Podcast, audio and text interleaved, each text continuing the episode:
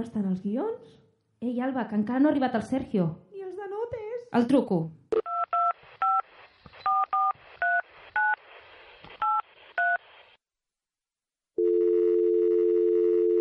Ei, noies, estic en un embús. Arribaré una mica tard, però si un cas, comenceu sense mi. D'acord, Sergio, ara ens hi posem. Alba, dóna-li el play. ¿Están listos, chicos? Sí, capitán, estamos listos. ¡No los escucho! Sí, capitán, ¡Uh! Vive en una piña debajo del mar.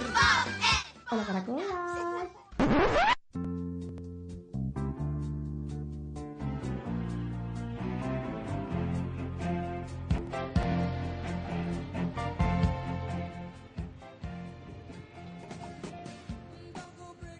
Benvinguts tots al tercer programa de la segona temporada. Avui és a l'estudi amb nosaltres un periodista pel que l'humor és fonamental, tan fonamental per ell que té moltes personalitats.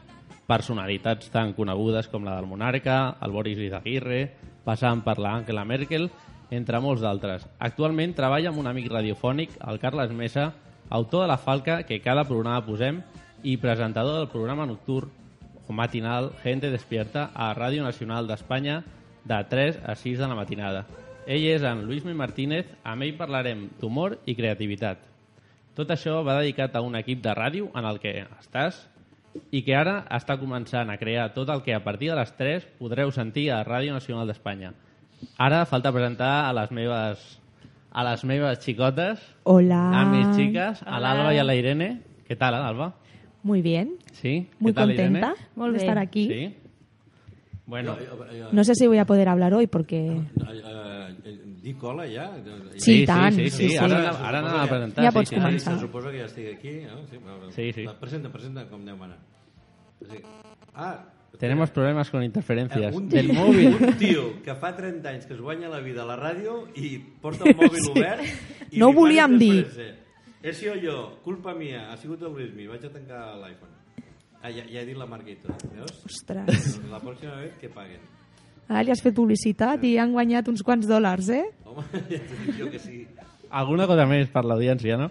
Bueno, hola a tothom. Esteu, suposo, molt preparats. I ara la nostra ambientòloga de capçalera començarà amb la seva secció de Ecològicament parlant. I avui anem per canya. Anem per feina avui. Vale? Doncs, Molt bé. sintonia. Endavant la sintonia.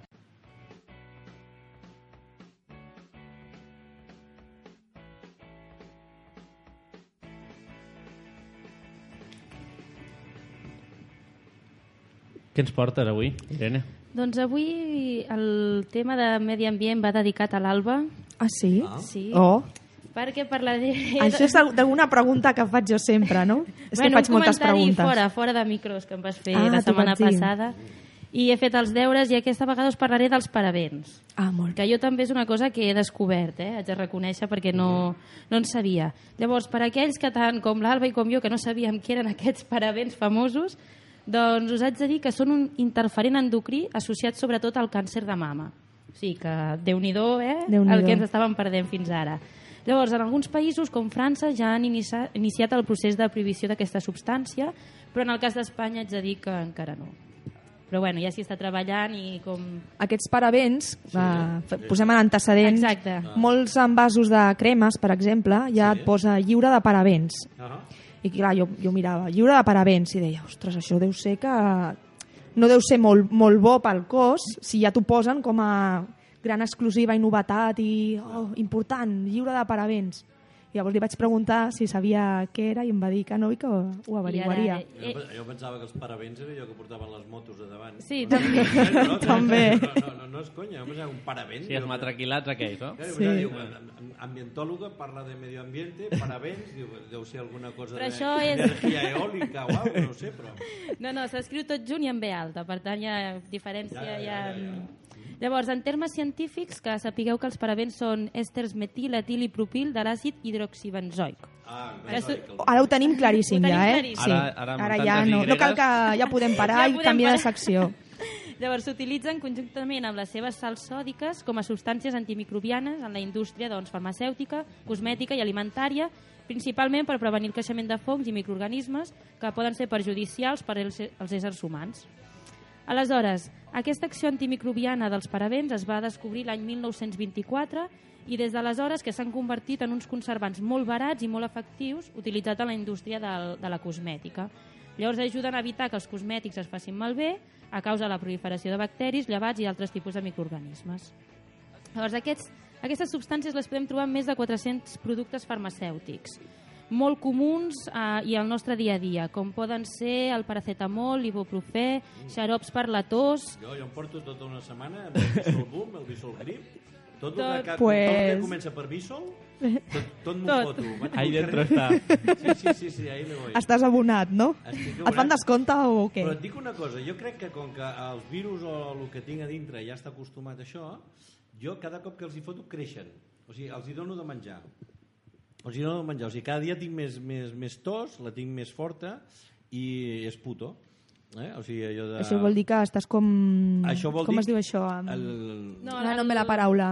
El cos és ja com immune. antiimmune. Immune. és O sigui, jo immune. tinc els meus virus del refredat i de la tos ja són immunes, al contrari. Mm. Dec tenir uns virus per dintre que cada cop que li foto un bisolbun diu trae, tira más, tira más, tío, dame Que con esto no le damos. Ai, ai, bueno, eh, perdona que t'he tallat. Ah, no, no, el- tranquil. Els parabens aquests. De... Llavors també cremes dentals, alguns medicaments, cosmètics, sabons, com comentava l'Alba. Jo no vull saber-ho, això que me foto la boca quan li foto el, el, clor, el, clor, clori... Com es diu? Clor, el... Flocaril o lo que sea. El flocaril. Flocaril, el sí. Sí, sí, oi, perdó, és que... El. Ai, ai, per favor.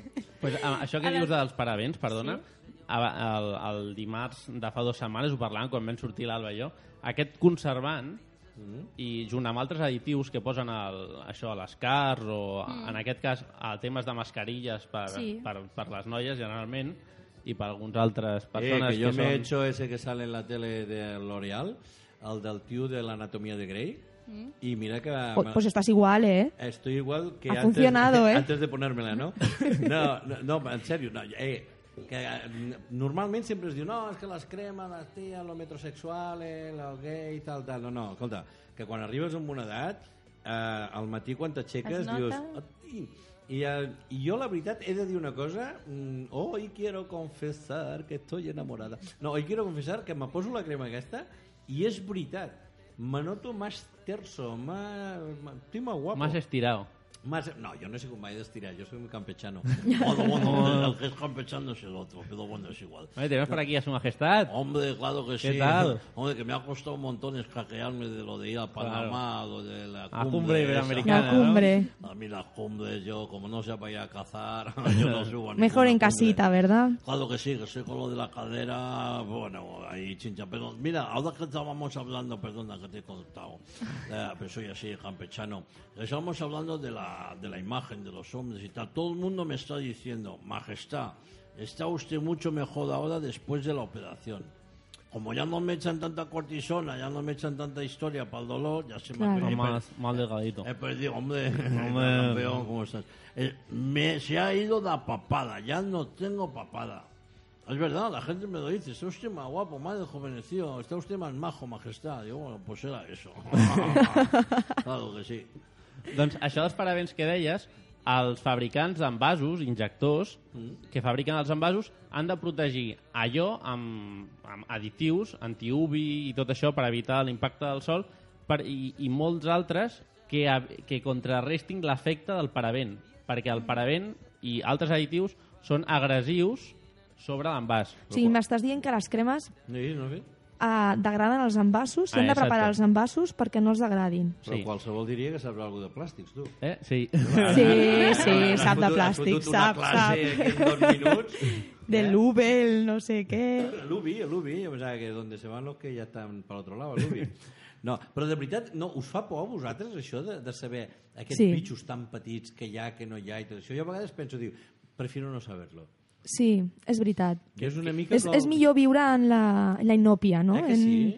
en no saber res. Perquè jo també sempre tinc curiositats, eh? però Mm. això del Actimel també és una cosa molt estranya, no? La Timel, que és el aguachirri aquesta, El aguachirri de los que bichitos. diu que tiene más de 100.000 millones de De- leotumuelitas. LK6 y munitas. Eh, LK6 que te, tumuleta. te'ls imagines allà entrant al teu cos i fent allà... rrr, No? Sí, però- una mica... Però jo el que, el que em preocupa és Subidon. qui qui està a la planta de Danone al final de tot, abans de fotre el tap, de fotre el, el tros aquest que hi ha de paper al per tapar l'actiment, comptant los 100.000 milions de LK Oh, clar, eh? que estan entrant allò que... Clar, el comptador de qualitat han d'haver-hi tots. Ah, chino. De un l'1 chino- al... Un chino que barato. Barato Oh, de clar, cuota un chino. chino. Una Ah, quatre, quatre, tres, mil. I heu provat diferents Actimels?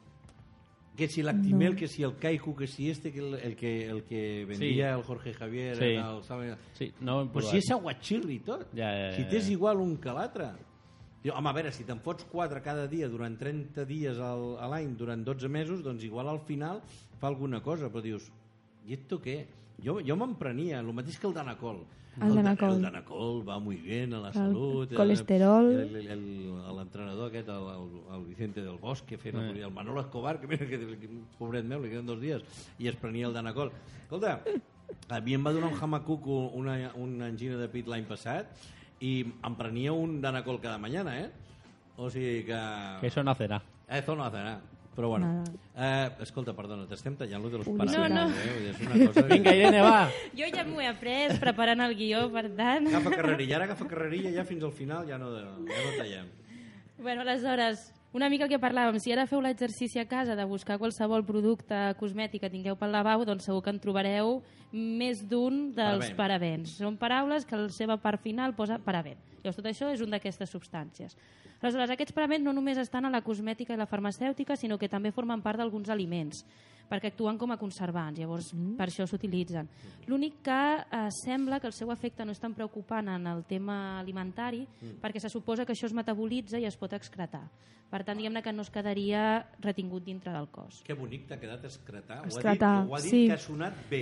Paraula fina. En, en comptes de dir cagar, no? No, no, que no, acabo diem això. de echar el tronco a l'aserradero o plantar el pino i tal, t'ha quedat molt maco. Jo que sóc professional de la ràdio, moltes vegades tenim problemes per, per com, com fiques aquest tipus de paraula, aquest tipus de comentari, com l'encaixes, eh, i a més a més tu, que estaves parlant ara d'un tema més aviat científic, sí. seriós i tal, tu- això mateix diu, clar, és que aquest tipus d'organisme és, eh, eh, no té problema quan és alimentici, perquè com que després ho cagues no hi ha problema.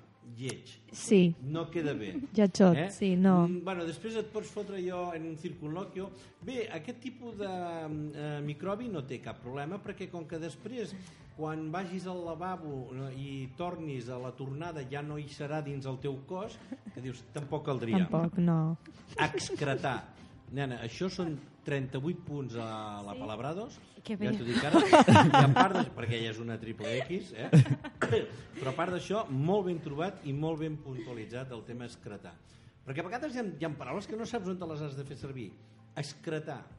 Quan Sí, sí, sí, sí. Jo estic convençut que l'Irene aquest matí, quan s'ha llevat, diu no faré servir la paraula excretar. Doncs l'has feta servir i molt ben trobada. Perdona que t'he tallat una altra vegada.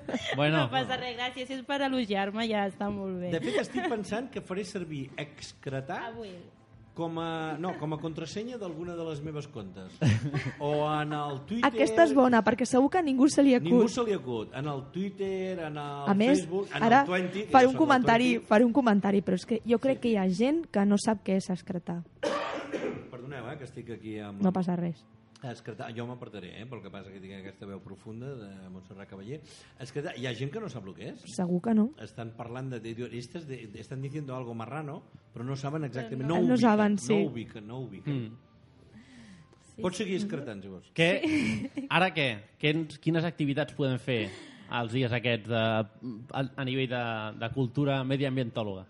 Val, doncs aleshores ja està oberta la inscripció per la onzena jornada de prevenció de residus que es celebren el 14 de novembre a l'Auditori de Barcelona. Per tant, és una excel·lent oportunitat per presentar i discutir sobre el tema dels residus i la seva prevenció. Aleshores, simplement cal emplenar un formulari a la pàgina web de l'Agència de Residus i llavors podreu gaudir doncs, d'aquesta jornada.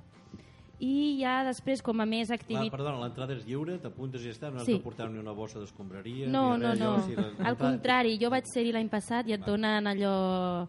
Entre activitat i activitat et donen galatetes molt Ah, sí? bones, et donen per beure... Sí. Ui, doncs si hi ha per menjar, Hi hi, ha per haurà menjar. molta gent. Sí, sí, no, estan molt bé. Eh? Tots els casals d'avis de Barcelona ja els tens. Estan allà. Estem parlant sempre de residus orgànics i materials, Resi- no, no, no de persones. No, Eh? Vull dir, jo, que tingui Som- una iaia que la vulgui portar per deixar No, això, no. no. no Són deixalles, sí, Val, sí. Val, val, no, I després dir que tot just ja s'ha... Bueno, que ja hem començat la tardor i com que l'estació de l'any, un dels temes més que se'n parlen són els bolets.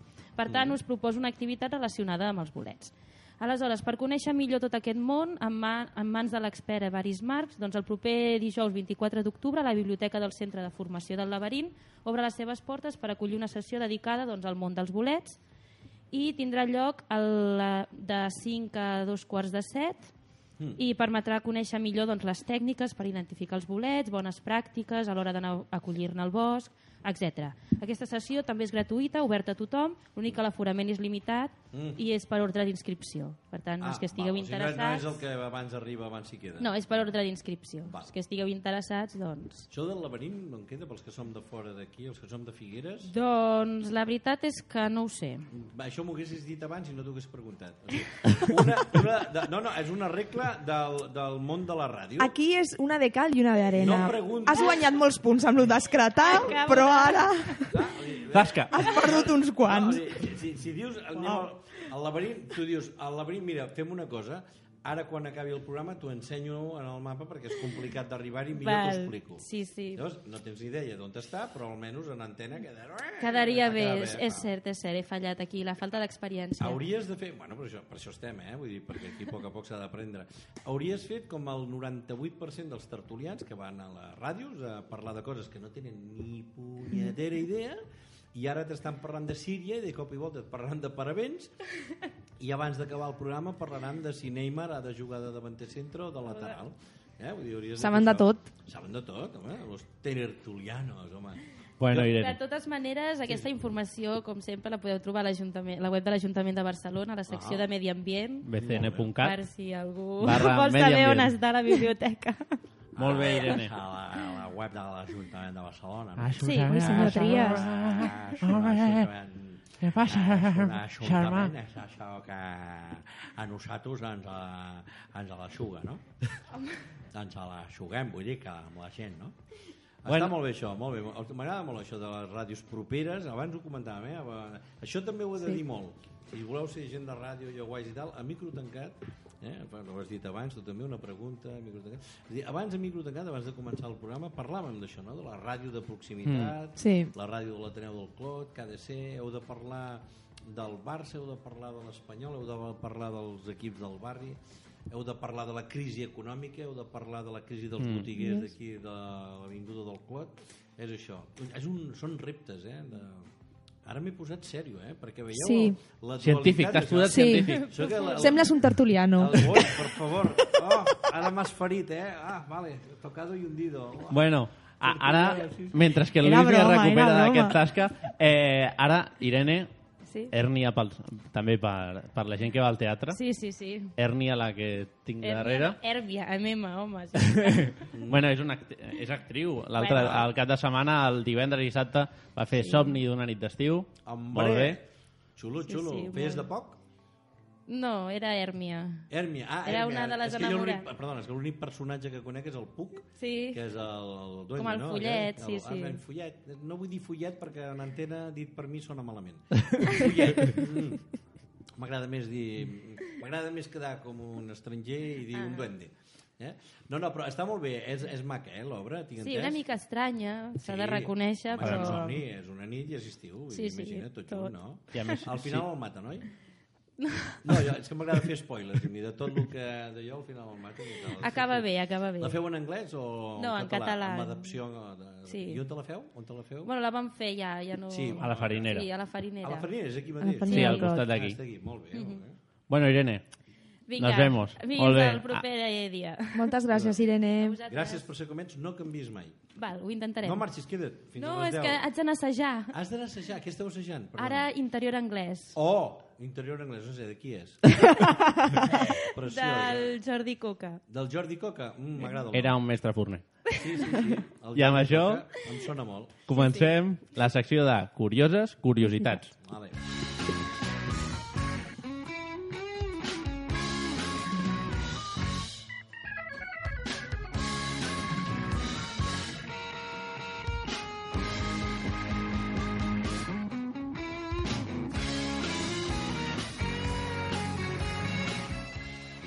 Bueno, Doncs comencem amb curioses curiositats. a veure què m'expliques avui, eh? La setmana passada vam parlar de la Coca-Cola, Mm igual que amb els parabens, de totes les coses dolentes que té la Coca-Cola, El mite aquell del bistec i tot allò també el mite parlar, del o no? bistec, La rata...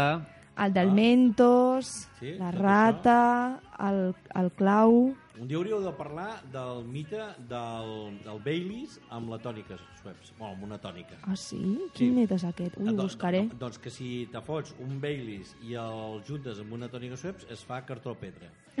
Llavors dèiem, quan era jove, Figueres, dèiem, si te fots una tònica i un xupito de Baileys al moment, tot allò, a dintre del cos se't fa cartró pedra i el cos se te rebenta i tot l'estómac i Se't tal. queda eh, estómago carpeta, no? Sí, sí, sí, estómac a carpeta. Bueno, són, són mites d'aquests, el dir, bueno, co- coses d'aquestes. Buscaré, buscaré. Eh? Bueno, ho anotem. Ho anotem. I avui què? Avui tornem als animals. Mhm. El primer dia vam parlar de com dormien els peixos i avui parlarem de com dormen les Però és veritat que, girafes. dor que dormen amb els ulls oberts i tot És que això? no tenen parpelles. Ah, bueno, Ah. llavors ho tenen més fàcil, eh? Clar. Clar, ho tenen més fàcil. I escolta'm una cosa, i, i veu parlar dels taurons? Eh, És veritat que els taurons, si paren de moure's, eh, es moren i per això han d'estar dormint en moviment tota l'estona?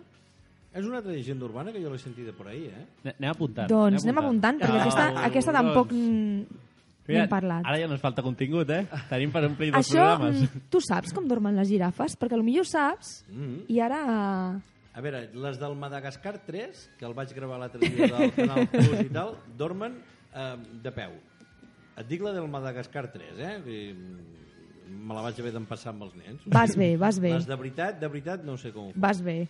Sí?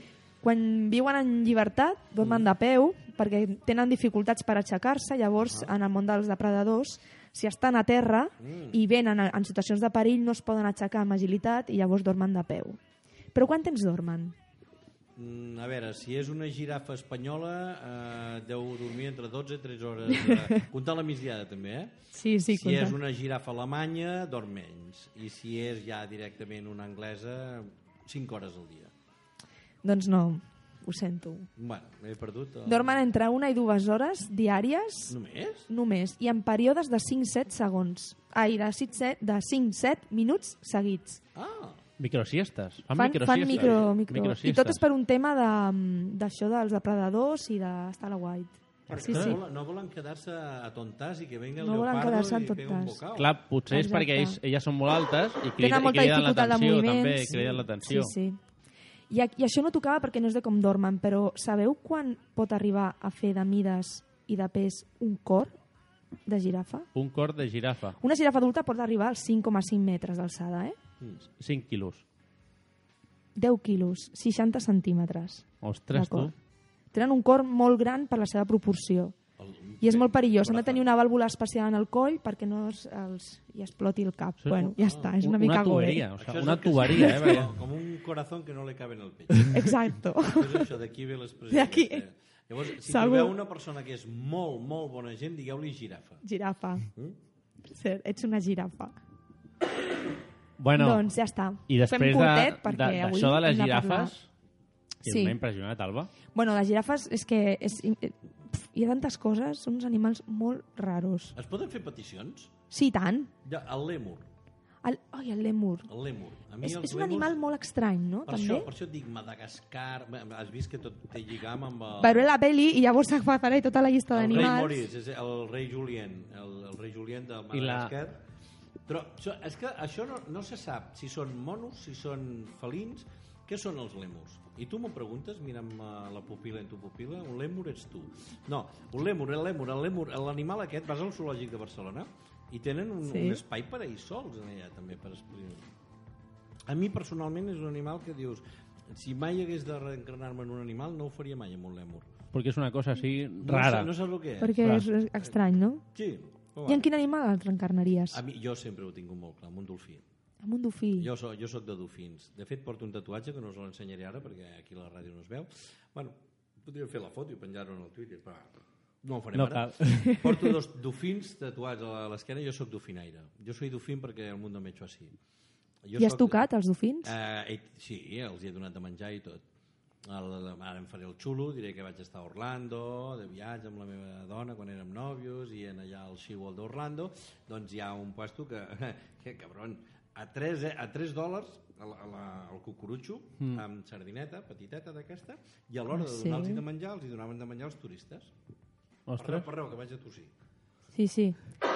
O sigui que havies de comprar per 3 dòlars la paperina per donar de menjar Ah, mateix, una prèvia entrada. Clar, clar, clar. Això Clar, o sigui, això és el, el plus. I feies a més, cua no? i la gent, hi havia gent que es quedava sense, eh? Perquè no, no arribava. Aquí és on han gravat sèries, eh, pel·li alguna pel·lícula, no? No pot ser? En el tema símbol aquest hi ha una orca que eh, eh, no, no, no la va menjar, però va matar amb una de les seves mainaderes. Ostres. Però la, la, de, de bon rotllo, diguéssim. Mm. Estaven jugant, jugant, jugant, la va agafar, va començar a jugar, pam, va, que aquí, que tacà, que aquí, que taclanc, I tasca. i clar, tasca. Bueno, clar, és que hi ha animals que tenen un, un tamany que Ah. jugant, jugant, és com un lleó. Jugant, jugant et fa Ah, amb la zarpa. maten, I en aquest cas l'orca, no sé, no era l'Ulisses, perquè l'Ulisses recordem que està a San Diego, mm. aquest era Orlando, pues, escolta, mm, ojo peligro, eh? Això, si teniu una orca a casa vostra, aquí gent del Clot, aneu al tanto, quan jugueu amb l'orca. Si algú té Hi ha alguna gent que a la peixera... A la banyera, igual tenen una orca, Ah. vigileu. Molt comú, eh? Amb cuidado. Bueno, i ara, després de parlar de Passem. girafes, orques i més animals i més cosetes, engeguem la secció d'emprenedors.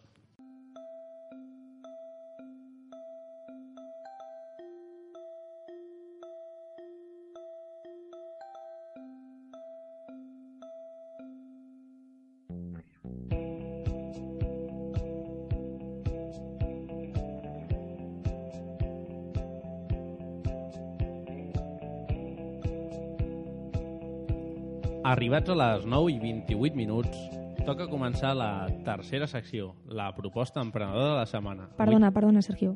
Luismi, no és per posar-te nerviós, però és la teva secció. Jo sóc l'emprenedor? Sí. Però per què digueu emprenedor i no emprenyador? Perquè en el meu cas hauria de ser més emprenyador que no Bueno, emprenedor. si volem, posem, si vols, posem les dues coses. No, no, Mira. jo sóc emprenedor, eh? No, he descobert que sóc emprenedor. Sabeu el que són emprenedors, no? Sí. Emprenedor és, el, és la terminologia moderna i guai per parlar de gent que està a l'atur. Gent que està a l'atur i que no poden trobar feina i el govern els hi diu vinga, busqueu-vos la vida. Sigueu emprenedors. Això és ser emprenedor. O sigui, una cosa que en el segle II després de Crist ja n'hi havia, era gent que sortia de cacera, mm. gent que anava a pescar, gent que al segle XIX amb el nom de Joan Serra sortien a atracar, o gent que compraven un carro a principis del segle XX i, i amb això se'n anaven a, a portar menjars d'aquí cap allà. Allò eren gent que se buscava la vida. Ara són emprenedors. Emprensters, en anglès. Emprenedors. Clar, sí, sí, sí. I ara te demanen que has de fer una... Uh, com es diu? Una crowdfunding? Crowdfunding, La sí. crowdfunding, clar, perquè diuen no vagis al banc a buscar diners perquè els diners se'ls han polit amb xampany i dones als banquers, amb la qual cosa No com que donaran. els calés aquests que t'hauríem de donar a tu jove perquè montis un negoci o una cosa d'aquestes, com que ens ho hem polit nosaltres, busca la vida. Però això funciona, eh? Sí, que Hi ha funciona. molta gent que, fa- que engega projectes eh, pel amb el crowdfunding, amb el crowdlending. Sí. Als Estats Units ja fa bastant de temps que funciona la, la teoria de, la, eh, de les 3 Fs. Full, Family and Friends. És a dir, a qui li has de fotre el sablasso? A la família, als amics i als tontos, els fulls, els bojos. Algú que cregui en el teu projecte, dius, vinga, va, necessito 15.000 euros per tirar això endavant. Pues mira, la tieta me dona 800, l'altre em dona 400. Mira, el Sergio me n'ha donat 2.000, aquest s'ho creu. Eh? Dius, vale, és això. És no vagis al banc a que et diguin que no, busca't la vida per un altre cantó.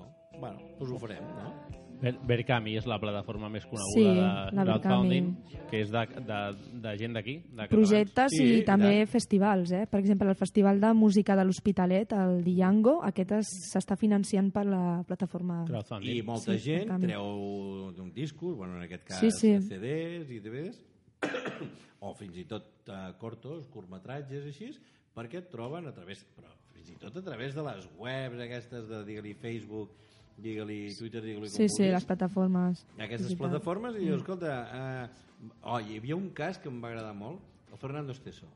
Fernando Esteso volia fer, volia fer una, una gira. Fernando Esteso, per la gent jove, el, la Ramona Pechugona tiene cántaro por pecho. Vale. Doncs el Fernando Esteso volia fer una gira, volia tornar, eh? Fernando Esteso is back in town, eh, vuelve, eh? I no tenia un patrocinador, un sponsor que li pagués l'espectacle. I ho va fer a través de la seva el web. crowdfunding. I el crowdfunding era si me das 10 euros, te envío una foto mía firmada. Si son 100, pues te vienes al espectáculo y encima te invito a una copa. Y si me das 1000, me voy a tu casa, organizas una cena con unos amigos y yo voy a hacerte la animación de la noche. I Així això era, eh? ho va, ho va anar a promocionar l'Hormiguero Sí, i sí. finalment no va tenir èxit. No va tenir èxit, no, la cosa es va quedar curta. Mm, Vale, no ho sé. Si en comptes de ser una nit amb el Fernando Esteso fos una nit amb la Charlize Theron... Això té més tirada, no? Jo 1.000 euros els posava. eh? Sí? O uns quants més. O un... Bueno, i ara a la secció d'emprenedors farem una breu descripció de, de qui és el convidat que tenim avui, del Luis, Luis Miguel Martínez, alias Luismi. Sí. Luismi és un periodista que inicià la seva carrera de la mà de Xavier Sardà a Ràdio Nacional com a productor i més endavant al programa La Bisagra, on apareixia l'alter ego del Sardà, que era el, El senyor Casamayor. Sí. el senyor El Casamayor. senyor Casamayor, les punyefles, les pantufles... Però tu això no ho has de saber-ho, tu no havies nascut encara. Però Estem parlant de l'any 86, 87... el Xavier Sardà sempre se'l se, se l'ha reconegut, actualment se'l reconeix amb el, amb el Casamallor. A, Bueno, molt, a a molts la- jocs la gent que el presenten edat. com a... La gent que tenim una edat, doncs, i sobretot la gent més gran, se'n recorden del senyor Casamajor, la gent més jove se'n recorden de les cròniques marcianes. Per cròniques. Eh? Sí. I, i, I ara ja és un tertulià. Ara ja va al debat, ja està a RAC1, ja fa coses d'aquestes, ja és tertulià. Ara Ja parla de tot. Ara sap de tot, ja. Ja sap. Jo he de dir una cosa. Jo, el Xavier Sardà que vaig conèixer, era un tio molt intel·ligent, era un molt bon periodista, era un, un tio que pencava molt, que ens feia pencar molt, jo vaig aprendre molt treballant amb ell, i ara és un, és un home, de, és un comunicador, ara és un, bueno, eh, és una altra cosa. A veure, és periodista, tot això, però ara ja és una altra cosa, ja ha traspassat la frontera de lo que és el periodista pur i dur. Ara és un opinador, és un, és un comunicador. A mi m'agrada definir-los com comunicadors. Hi ha gent que ja no és periodista perquè ho ha deixat de ser i s'han transformat en comunicadors. Bueno, Ja- però ja- és, sí, sí, no, és, és, la, és la seva experiència, és el, el seu bagatge que porta a sobre A veure, i és una eh, forma d'ensenyar-ho als altres. La Maria Teresa Campos. La Maria Teresa Campos va començar a la ràdio, va comen... és periodista, pam, pam, pam, pam, serveis informatius, va dirigir emissores, ta, ta, ta, ta, ta. Però clar, ara, mm, a mi quan em diuen és que la periodista Teresa Campos, no, per a mi Maria Teresa Campos ara és comunicadora. El mateix que l'Anna Rosa i que molta d'aquesta gent. Va, bueno, són... No passa res, eh? Per... És com si jugues a futbol i dius aquest és defensa i aquest és migcampista. Bueno, al final són jugadors de futbol. Són persones, al final. Bueno, també. Hi ha alguns que una mica menys, però bueno, sí, sí, sí. Vas estar, vas estar també amb la Júlia Otero a la tarda de Júlia Otero, Sí. a més d'això al Jardín dels Bonsais, Home, l'acció del 20 anys, programa... eh? 20 anys, eh? Allà al Jardín de los Bonsais, fent imitacions i guanyant-me la vida i enfotent-me de la gent. Amb Dels el- famosos, eh? Amb el Luis del Olmo, Hombre, gran, Luis del Olmo, claro que sí. que això ho fèieu Puc fer una pregunta? a, a Barcelona. Totes, totes. A veure, Indiscreta? Hi, hi havia tres eh, companys a Madrid i jo estava a Barcelona. I llavors fèiem el programa a Barcelona, perquè el Luis de l'Olmo feia el programa dos dies a Madrid i tres a Barcelona, però el divendres, que era el de los bonsais, estàvem aquí i ho fèiem així. Unos en Madrid, otros en Barcelona, amb un guió, que ens el saltàvem i l'estripàvem en antena i passàvem de tot, i era això, el que havia. Ara faig la meva pregunta La indiscreta. teva pregunta indiscreta. Si no la vols contestar, et deixo no contestar. Jo sóc esclaus dels meus silencis. Alguna vegada, durant aquests anys fent aquestes imitacions, algun personatge que has imitat Mm. t'ha trucat perquè s'ha sent... No. No, a veure, a nosaltres, per exemple, ens van arribar comentaris de que a la Pantoja no li feia ni punyetera gràcia quan la imitàvem. Això ens ho van dir. A l'Aznar, la dona de l'Aznar, l'Anna Botella, li va dir en el Luis de l'Olmo, eh, on, on van els pijos a esquiar a Baqueira, A Baqueira. doncs en allà se la va trobar i ens ho va dir, dius que Ana Botella me ha dicho que a su, a su marido lo hacemos muy tonto. Y bueno, es que esa, Quizás així. la única- Es que es lo que hay, la ¿no? Lo único que hacemos nosotros es... eh, eh, Exagerarlo un poquito más. ma- maxi- bueno, sí, bueno, hacemos de altavoz, ¿no? O sea, amplificamos el personaje, ¿no? I, no, la veritat és que hi havia molt de temps que li dèiem... I, mm, no eres Bobín de los Bosques, o llegamos se llamaron alguna vez. y ahora vuelve otra vez a decir cosas. Ayer estuve en, Santa, en San Sebastián. Calla ja. O sigui, què fas? Fes com els altres i calla, i no fotis més merder a la història. La sobirania, el no sé no sé quantos. Dius, bueno, va. pues no, i per exemple, jo que he fet moltes vegades, el president Pujol, Jordi Pujol, president molt el Jordi Pujol feia moltes vegades amb ell de bany, amb la seva dona, també, amb la Marta. I la Marta, la Marta una vegada em va dir, escolta, diu, fas molt bé això, noi. Dic, el què? Diu, això d'imitar el meu home. Dic, va, molt bé. Diu, ho fas millor que ell. Dic, ostres, això ja és molt força. Sí, el Ferrusola. I el Pujol em va dir un dia, jo estàvem xerrant, jo l'imitava en el programa el de l'Olmo, eh? que li vaig dir, em va dir, així jo parlo d'aquesta manera, dic, més o menys, president. Diu, ah, molt bé, molt bé, molt bé. I jo sé, ja li vaig dir, dic, escolta, amb molt de respecte, eh? Sempre molt de respecte, que no vull agafar les maletes i fotre el camp. Bueno, i després d'haver estat a, a moltíssimes ràdios, a On FM, a, a Sí, Com va ser, va ser Ràdio... una experiència molt maca. On FM era el que era Ona Catalana, la va comprar el grup Prisa i volien fer una emissora d'esports i diversió que era un concepte americà no? d'esports en, en, en, en, això, en comedy i, i jo vaig tenir la sort de poder fer de dos anys i mig un programa que es deia La Vinyeta amb l'Elisenda Pineda, amb en Quim Vila apa, que no es, bu- es reia amb, el- amb el Jordi Pou amb el, amb el tècnic que parlava eh? Que el Quim Vila ara està a Radio Flashback. Uh, bueno, sí, Al ell matí la mare que el va parir. Ell fa Allà col·laboracions, sí, sí, sí, va fent bolos. Bueno, com tots, ens hem de guanyar la vida, és que és fer Sí, això, sí, sí. fer d'estat humà a la Rambla. I no, és- I no és molt fàcil, eh, ara, fer de saltar humana a la Rambla. no, tinc entès que no, eh? No, No, està la cosa muy malita. està muy mal, està muy mal. I, bueno, i ara estàs amb la Chantal Llavina a A Ràdio 4, també, eh? fent la vinyeta al Luismi. Demà, el, el dimecres, uh, per, per acabar, o sigui, el fin de fiesta, eh? allò de dos quarts eh, fins a les set, estem allà fent el burro. Això per lo que fa a la part més humorística d'imitacions i tot això. I, I després de 3 a 6 de la matinada amb el Carles i amb el Raül i amb el, el Albert, allà, a Ràdio Nacional d'Espanya, fent Gente despierta, de 3 a 6 del matí. La hora Feia- de les fiestas. Feia anys que no m'anava a dormir tan tard. Des de l'època meva de l'ús de gas, quan era jove i encara m'aguantava, feia temps que no... Que no, però bueno, és el que s'ha de fer, perquè a veure, penseu una cosa, periodista, que guai, Luis de l'Olmo, Julio Altero, ai, jiji, jaja, imites el rei, has fet el Pujol, tal... Però tot això, al cap i a la fi, és una feina, eh? És com ser fuster, és com ser cambrer, és com ser empresari del plàstic, és com ser, és un treballador, és com ser perruquera. Vale, sí, coneixes gent que suposadament són més interessants. Al final resulta que el 80% d'aquesta gent són no va dir gilipolles, però no ho he dit, eh? I, vale, però no deixa de ser una feina. I com totes les feines, al final de mes ho fas per un diner. Hi ha èpoques més bones, ara la cosa està molt malita, està molt xunga, i eh, és que l'altre dia parlàvem, em vaig coincidir amb una, amb una festa d'aniversari d'un amic, i la, clar, la gent lo típic, ah, Lluís me fa imitacions, no sé què, no sé quantos, tal, oi, quina sort que tens i tal, dic, a veure, tinc molt, he tingut molta sort a la vida, he tingut molta sort, tinc un do, perquè quan em pregunteu allò, i, i com us fas això de les imitacions? Ho, ho treballes? I... No, no, no, no, no. O sigui, jo escolto una veu, dic, bueno, hòstia, a veure, aquest tio com parla? Parla així, o aquesta dona com parla?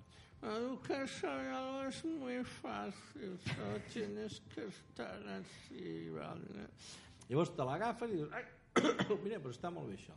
Per exemple, jo, oh, escolta una cosa, jo he agafat i que i Oye, pues el sabes que tiene un problema con la L y no sabe decir la L. Luego tienes que cogerle un poco la psicología. me lo vas a decir a mí Sí. Josep, fuera- tu, tu, tu series el, el Felipe.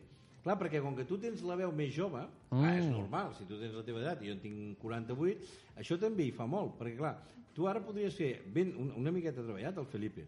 Bueno, no sé, yo ¿Cómo no estás, puedo- Felipe? Hola, ¿qué pasa? soy de esta Hola. manera, o sea, cogiendo un tono borbón, sin hacer tan exagerado lo de las sedes, pero bueno, podríamos hacer una imitación de Felipe. O sigui, imagina't, no? Doncs uh, ja no sé de què m'havíeu demanat. No, amb Hola, els- què tal? Bona nit a la gent del Estava per a terminar. aquí.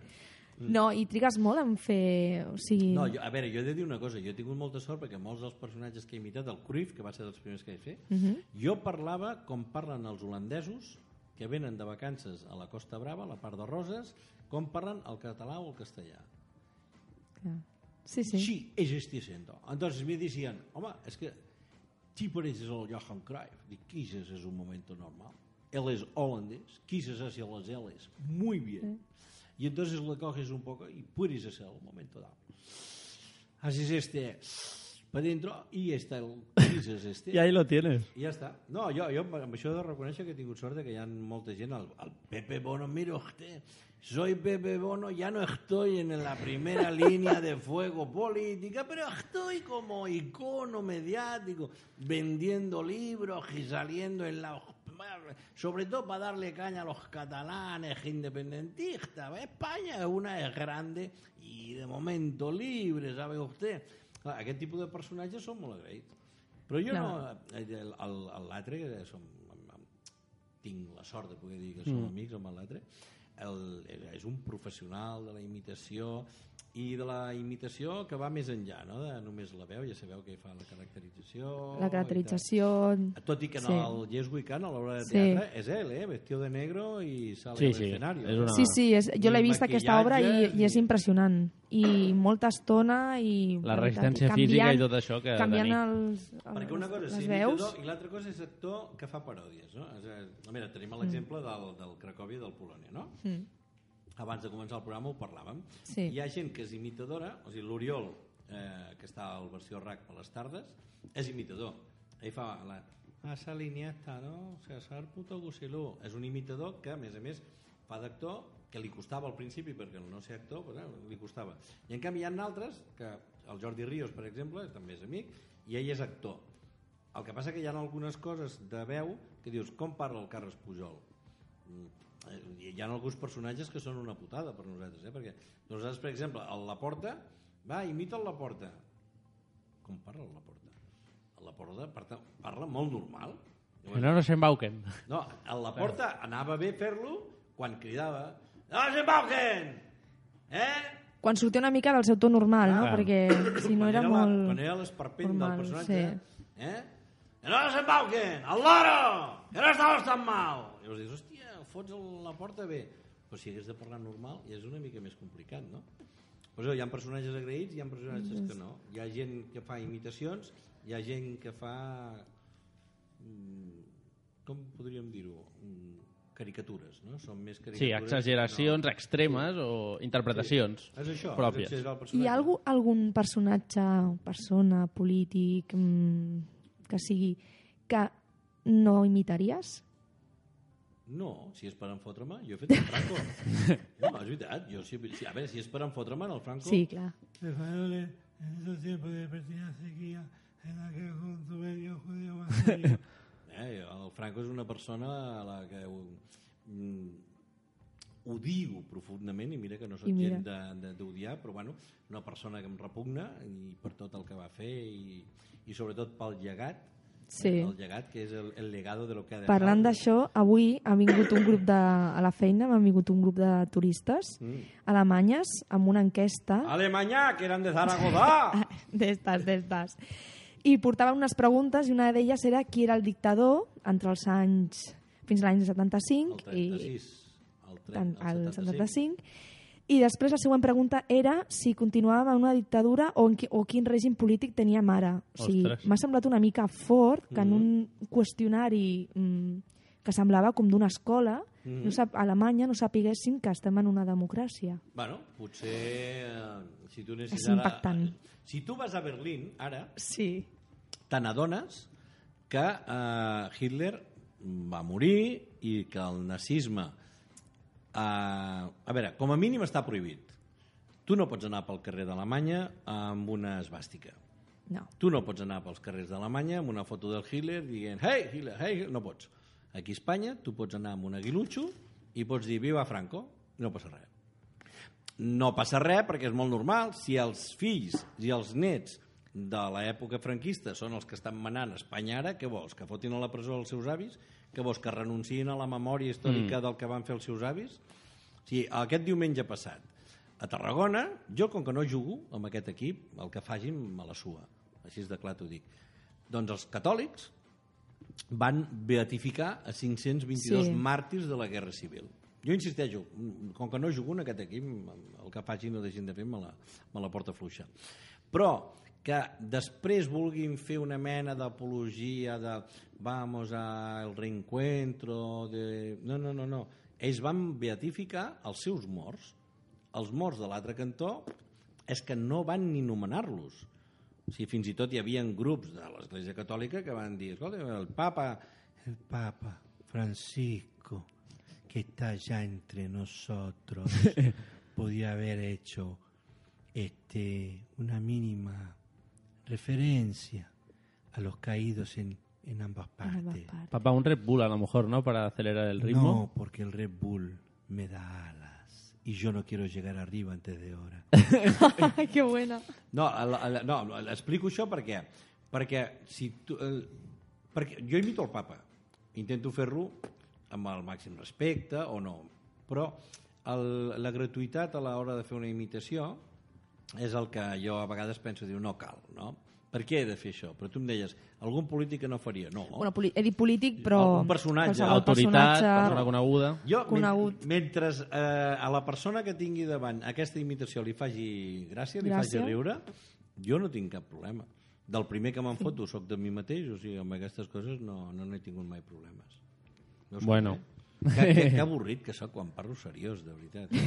Bueno, i abans d'acabar l'entrevista, Ah, i, ja de, i, de fer, i, i, de fer, és? i de fer una coseta, després toca l'Alba, ens explicarà una mica de No, no cultura. em dóna i temps, ja, parlarem. passem. Sí, home, sí. No, Tens pressa, tu? No, no, cap ni una. Vale. Bueno, Doncs- sí, a veure, a les 3 del matí se suposa que el Carles em dirà on estàs, Que has d'estar allà, no?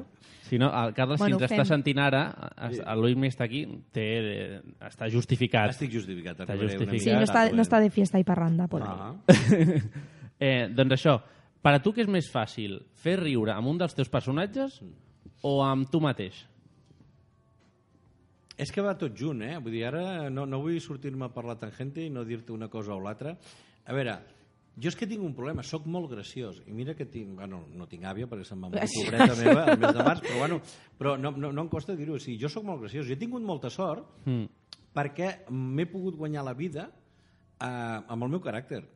Jo sóc catxondo de mena, jo sóc d'una família que venen de Níjar, de la província d'Almeria, la meva àvia és una catxonda a acabar, i jo, jo m'aixeco al matí i faig mm, bromes amb els meus fills ja de bon matí. Ja, ja, ja. I jo ja m'aixeco divertit i jo procuro, o sigui, jo sempre dic el mateix, m'aixeco al matí i no sé si serà a mig matí, a mitja tarda o a mitja nit, vindrà un fill de puta i m'espatllarà el dia i em farà emprenyar.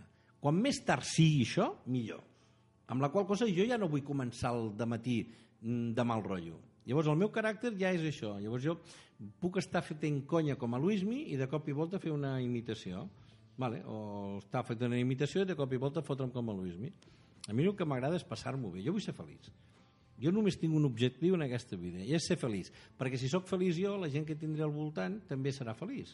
I és l'únic objectiu que tinc. Bueno, això ja primar-me una mica perquè ara m'he engreixat aquest estiu, és l'únic que tinc. Bueno, i ara, ja, darrera pregunta. Pel futur alguna cosa? Pel futur, a veure si arribo a les 3 a, a veure el Carles. I, bueno, jo, mira, saps el que passa que amb el futur? L'experiència m'ha dit, vital, eh? ja no parlo només de la feina, que tots els projectes que tinguis, eh, si han de sortir, sortiran. I com que no tinc ganes de que no surtin, jo vaig fent. Vaig fent el, el dia a dia. Jo, a veure, mm, fa un any vaig tenir un ensurt de, de salut, em va donar una angina de pit, em van haver de fotre uns estents al cor i tal i qual, i no m'he fet ni budista, no m'he fet zen, no m'he fet res de, de tot això. Sí, perquè hi ha gent que li passen aquestes coses i canvia la seva vida radical. No, jo no canvio radicalment. no- El que sí que intento i, i, i procuro doncs, adonar-me'n més del, del dia a dia, de gaudir més de la gent i tal igual. L- eh, Estem en una situació molt fotuda. A veure, mm, sisplau, gent que escolteu la ràdio de l'Ateneu del Clot. Això no és una crisi, això és una estafa. Ens han robat, ens estan estafant el dia a dia. Els banquers, els especuladors, amb la connivència dels polítics. Llavors, a mi em fotran el sou, em fotran la feina, em faran anar a treballar de matinada i totes aquestes putadetes me les faran. Però les ganes de viure, les ganes de disfrutar, gaudir de la meva dona, dels meus fills, dels meus amics, de la meva família, això no m'ho fotran. Amb això no es poden ficar. Amb això no es poden ficar. Ara, és una cosa nostra, eh? Que no es poden ficar segur. Ara, si ja ho sé que estem tots putejats i que hi ha gent que ho està passant molt, molt, molt malament, però com a mínim que les ganes de riure o de que durant el dia, dos, tres minuts, ens ho passem bé. Però això depèn que- de cadascú i cadascú també ha de tenir les ganes de... Clar. de Veus? O sigui, per no haver-me fer- fet zen ni budista, d'un i eh? Estic en plan filosòfic eh, d'allò, eh? Sí, déu nhi Bueno, i ara, ara t'hem preparat una petita sorpresa, Una val? petita sorpresa, ara- que és la feina d'aquesta nit. Jo ara patiria una mica, Sí, eh? perquè el No, Sergio però és jo, jo no pateixo, jo la, perillós. jo la Jo ràdio... ara et donaré, et donaré un full que hi ha Sí. una cosa subratllada. Vale, ara et diré una cosa. Jo això, a veure... Guillermo de la Pole, sí. Eh? I el, el George Washington, et diré una cosa. El George Washington no és el que la gent pensa que és el president dels Estats Units. Ja, ja, ja. Perquè aquest és de 1849 i l'altre era més, de molt abans. Val?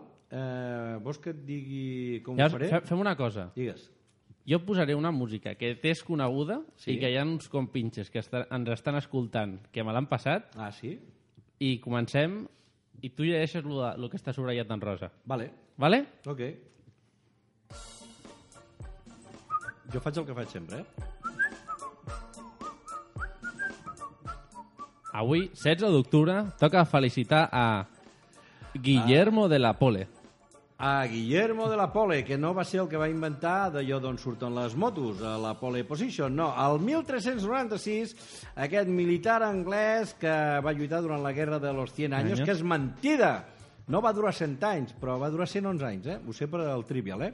Uh, doncs, ah, escolta, és que m'has fet el gag i tot. Debió ser de los primeros, siendo pole, pole position. ah, veus, això sí que no, no m'havia no m'havia donat. Uh, el 1849, George Washington Williams, que no era el fill del George Washington president, per què? Perquè aquest era de color. De quin color? Negre. Llavors no podia ser. Clar, no podria ser el mateix. Aquest va ser el primer que va escriure una història sobre afroamericans en el seu país, Estats Units. 1854, Oscar Wilde, escritor irlandès, qui no ha llegit mai alguna cosa d'aquest home? Jo, per exemple, eh, però que va escriure El retrato de Dorian Gray, que és aquell quadre que tu te fas jove tota la vida i l'altre se va fer en gran. Salomé, eh? Salomé, que no és la que va anar a Eurovisión. Es aquella, desde que te fuiste solo vivo cantando. ¡Hey! Vivo soñando. Eh, I va escriure la importància de llamar-te Ernesto, sobretot si treballes a la COPE i ets Sáenz de Buruaga. Al 1905, Vicente Trueba, que no era l'avi dels Trueba aquests que fan pel·lícules i Cinema. coses d'aquestes. És el, un ciclista espanyol. Aquest no el diré aquesta nit, perquè qui el coneix, el Vicente Trueba? Ah, potser sí que el diré, ja ho veurem. És d'aquí, home, és d'aquí. El, és d'aquí? És del Bueno, és, és espanyol, em Ah, refereixo. val, val, val. Ui, a veure, quan has dit això des d'aquí... És d'aquí, clar, jo també m'he quedat així una Això, mica pensant. Dia, Carlos Ot, eh, arquitecte uruguayo. Aquest potser el dic perquè el nom aquest, Ot... Eh, I, i l'Alba, l'Alba, Alba, qui, quina hi ha abans? Jo el no el 1930. coneixia. Ah. mira, la Carmen Sevilla. Eh, que consti que m'has dit que era el, el que jo he de llegir els eh, que estan subratllats. Sí, sí, sí. ah, clar, perquè ja- vosaltres feu els altres. Clar. Clar. Ah, amigo, vale. No t'hem volgut dir res. Vale, doncs vinga. El 1930... Carmen Sevilla. Mm, Qui no coneix a la Carmen Sevilla? La presentadora Actriu, aquella... presentadora, la de las ovelles, las ovejitas. ¿La imitas? Ay, chiquito, hace muchos años en Telecinco con la ovejita, tú sabes, ahí con los numeritos, esas cosas. Pobreta, està molt malalta. Està ara, malalta, eh? sí. Està malalta. A està- Sevilla, un dels ponts que hi ha, Sí. li diuen el Carmen Sevilla, El perquè Carmen, té uns sí. tensors Sí. que sembla el seu coll. Yo la conocí cuando estaba haciendo el cuponcito, la ovejita. Es posava, es posava esparadrap perquè li Darrere, cansessin sí. Bueno, i, i, no, i no tingués i, els... I això aquí a darrere, eh, però ja ho fan algunes, eh? La, la Marujita Díaz i aquestes també ho feien, eh? I la eh, Sara Montiel demanava que li posessin a la càmera de la tele una mitja d'aquestes de reixa perquè així no se li tant d'allò. Que jo estoy encantado de tener la piel que tengo. El Joan Manuel Gisbert aquest l'he estat buscant i és un escriptor de literatura infantil però com que no conec cap llibre, dic, pues igual no, no, No el dic. parlo. El que sí que faré serà el David Castillo, que és el niño de l'Aida. És el germà de Lore, Lore, Macu, Macu, Lore, Lore, Macu, Macu. I te n'has deixat uns quants, eh? T'he dit perquè la feina ja la tinc feta. Sí. El David Zucker, el Eh. guionista, productor, director de La Terriza Cuando Puedas, eh? i de les pel·lis aquelles de Polis, del Leslie Eh. Nielsen i tot això, també compleix els aniversaris avui, eh? Ostres. Veus? I, I després un altre, que és el Peter, què?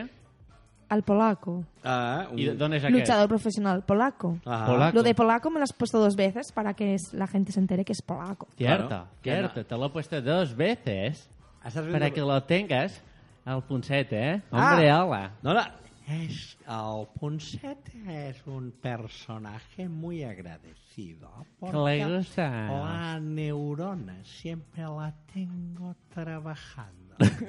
en inglés, en español y en catalán, sobretot, també.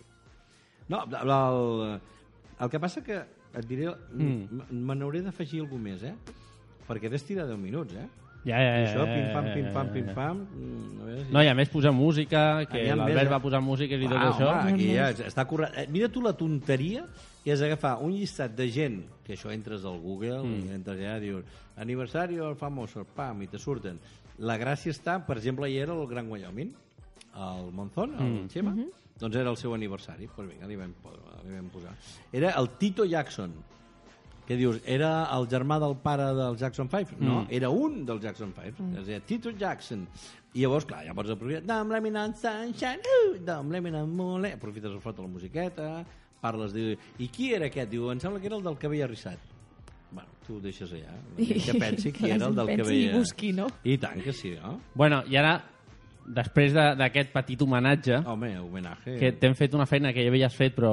Ja saps ara- què és homenaje, ovación i cierre, eh? Sempre s'ha dit això, eh? O sigui, en els teatres i en els toros sempre és homenaje, ovación i cierre, eh? El cierre el farem al final, Ahà. d'aquí uns minutets, que acabarem 5 minuts més tard o 10 minuts, quan l'Alba ens expliqui la cançó que sentirem al final. Quina cançó sentirem al final? Doncs sentirem la cançó Horchata. És una... com un homenatge que li fem a, a la tardor, Ah, A la xufa. a la xufa. vosaltres sabeu d'on ve lo de la d'orxata, no?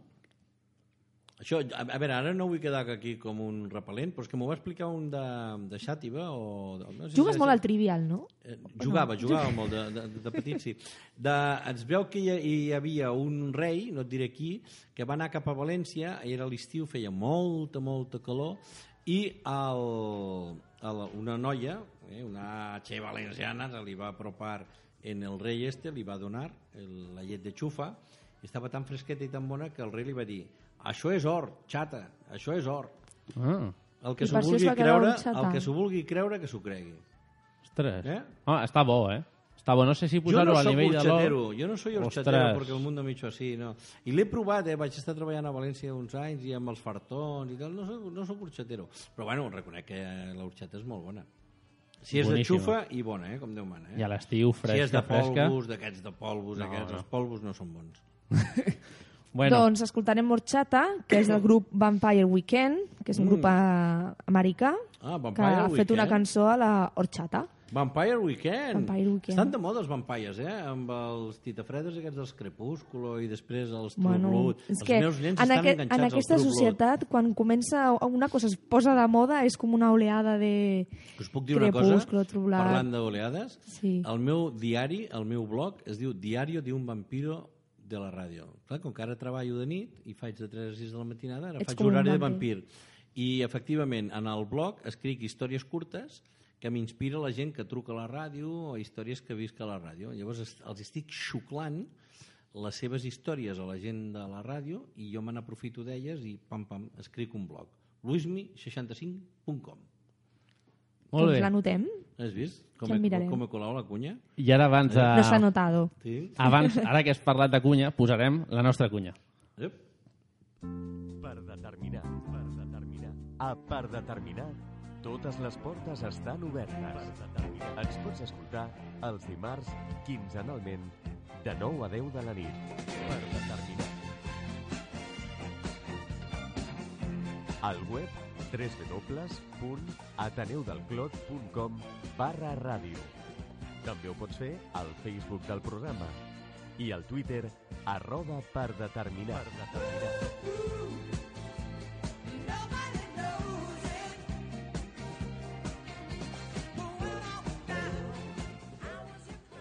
I què, Alba, ara què toca? Horchata, o com diuen ells, Horchata. Bé? Vampire Weekend.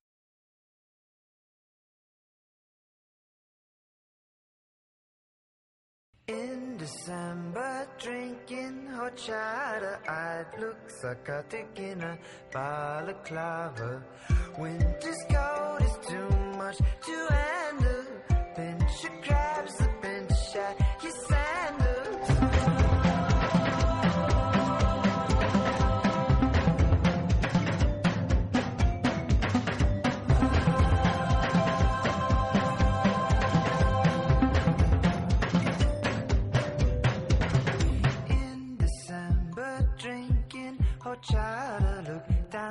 Glasses at that aranciata. With lips and teeth to ask how my day went.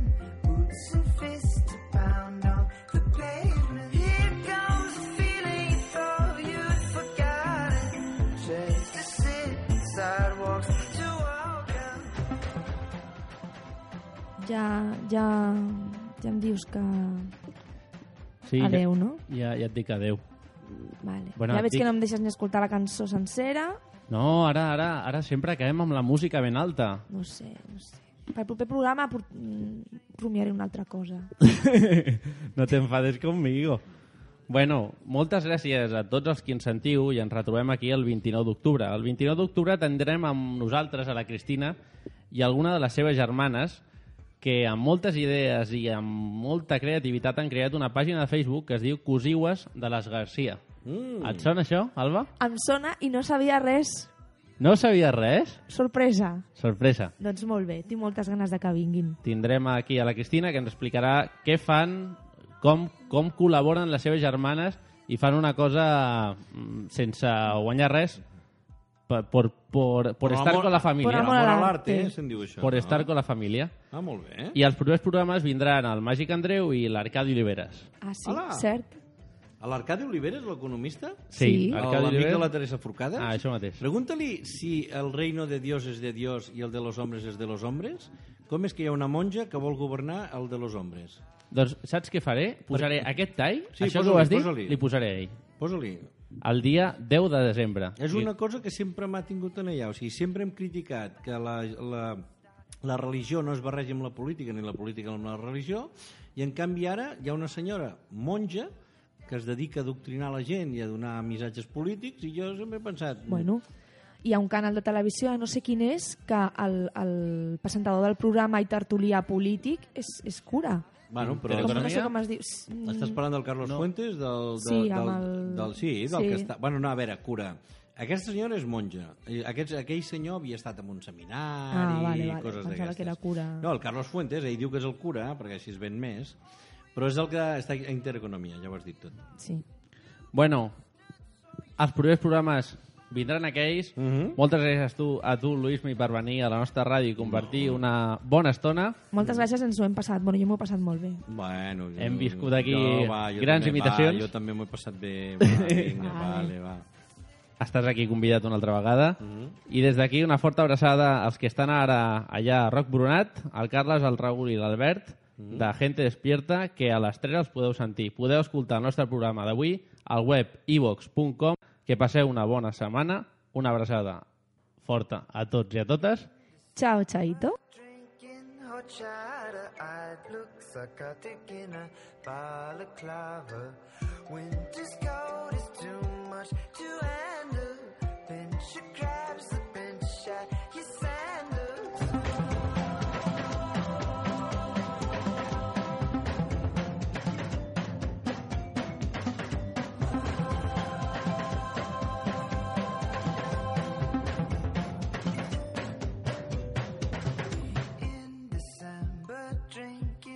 don't try to look down. Your glasses at that aranciada with lips and teeth to ask how my day went. Boots and fists to pound on.